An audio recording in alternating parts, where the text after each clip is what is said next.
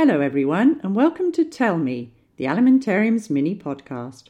My name is Janet, and I'm a translator at the Alimentarium. If you've never heard of us before, the Alimentarium is the first museum in the world that looks at all aspects of human food. It's in Vevey, on Lake Geneva, in the French speaking part of Switzerland. We launched this series of podcasts in French a few months ago to answer children's questions about food and nutrition. This episode is a translation of one of those, and we hope that our English speaking visitors will also find it interesting and that it might encourage you to send us your questions by email or via social media.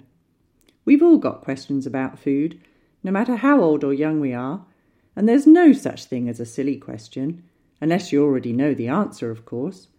So please write to us, in English if you prefer, or, better still, send us an audio recording with your questions. We'll give you all the contact details at the end of this episode. And in the meantime, sit back and enjoy listening to us answer Zachary, who is nine years old and who wanted to know how bees make honey.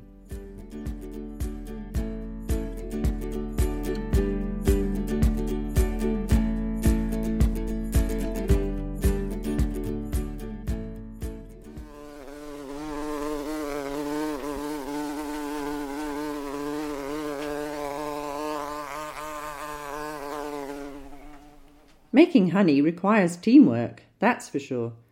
There's a particular species of bee that makes honey, and we call that species Mellifera, which literally means honey maker.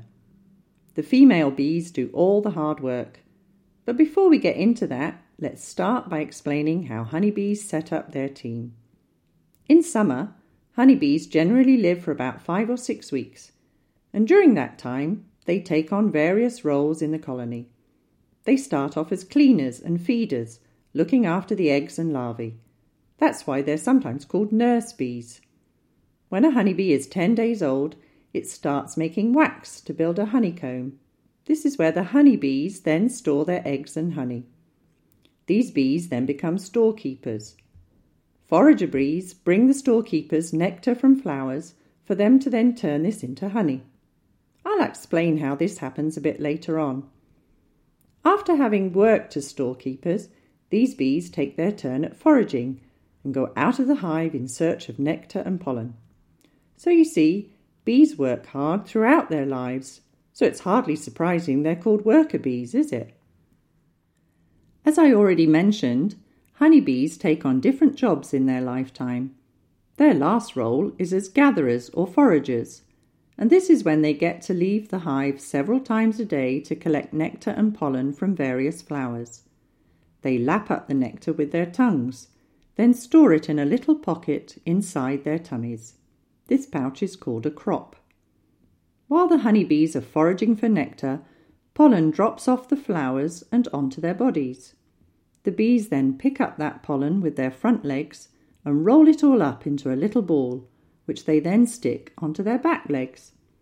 When they can't carry any more nectar and pollen, they return to the beehive to drop off their load. This is when the honeybees start transforming this raw material into honey. The storekeeper bees welcome the forager bees back home. Then the forager bees spit up the nectar, which the storekeepers then suck up. This transfer operation has a complicated technical name it's called trophallaxis. The storekeepers then put the nectar into the hexagonal wax cells of the honeycomb and then spend several hours sucking it up and spitting it out again. That might not sound very nice, but it's a huge job and a very important one too. That's because, as they are doing this, a chemical process transforms the nectar into honey. Nectar contains sucrose, which is made up of two molecules of sugar called glucose and fructose. In order to make honey, the bees need to separate these two sugars, and they do this with their saliva. Honeybee saliva contains substances called enzymes. These enzymes work like scissors, cutting up the sugars in the nectar. This produces a sort of liquid, but that still isn't honey as it still needs to be dried. The honeybees take care of that by flapping their wings to work like a fan. That's a really tiring job. Just imagine flapping your arms up and down for hours and hours on end. After all their hard work, though, once the honey is dry enough, the bees seal the honeycomb with a little wax disc called an operculum. In summer, honeybees feed on nectar and pollen. The honey they make is their stock of food for the winter. For thousands of years, though, we humans have also been eating honey. We started raising bees in antiquity. Beekeepers provide hives for honeybees, which are like big boxes with several frames inside. The young bees secrete wax to build honeycombs and stick these onto the frames. These hexagonal cells become the nursery for larvae and the larder for honey. Beekeepers' frames contain prefabricated wax, so the bees have a little less work to do and can spend more time making honey to give beekeepers a bigger harvest. The nursery is kept right in the middle of the beehive. This is where the queen bee lives for three to five years, and also where she lays her eggs that have been fertilized by male bees. If you cut a beehive in half, you'd see that the nursery is shaped a bit like a ball. All the frames around it are full of honey, which keeps out the cold.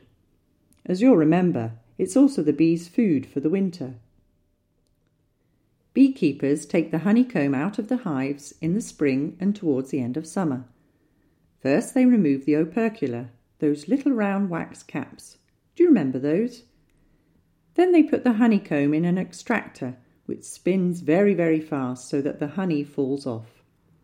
All that's left for the beekeepers to do is to collect it all up and put it in jars, and it's ready to eat. You might have already noticed that honey comes in different colours. The colour varies according to which flowers the bees have visited to collect nectar and pollen. You're probably wondering how bees survive without food if we take all their stock of honey. But don't worry, beekeepers leave them enough honey to last the winter. In the meantime, we also get to enjoy it too. Next time you spread some honey on your toast, think about all those honey bees and say a little thank you to them for working so hard for us and for making such a great team. Talking about eating honey, Simon, one of our chefs at the museum, has a little tip to share. He often uses honey instead of sugar in his recipes. Honey is a natural product, whereas sugar is made industrially.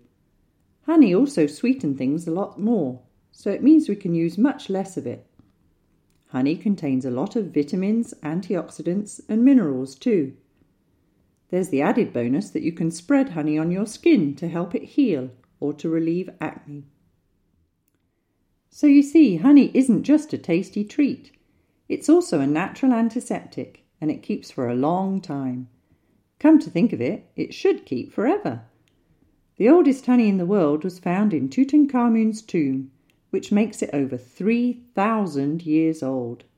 And it's still good enough to eat. Isn't that incredible? Our museum collection has an Egyptian cake made with honey, which was also found in a pharaoh's tomb. Just type in Egyptian cake in the search bar on our website, www.alimentarium.org, and you can then spin that cake around and see it from all sides. While you're having fun doing that, we'll work on another episode of our Tell Me podcast. If, like Zachary, you've got questions about food, please send us an email or an audio file to community at alimentarium.org. You can also contact us via social media. It'd be good if you could give us your name and age too. We can't wait to hear from you and look forward to answering you too. Meanwhile, thanks for listening. Take care and join us again soon. Bye for now.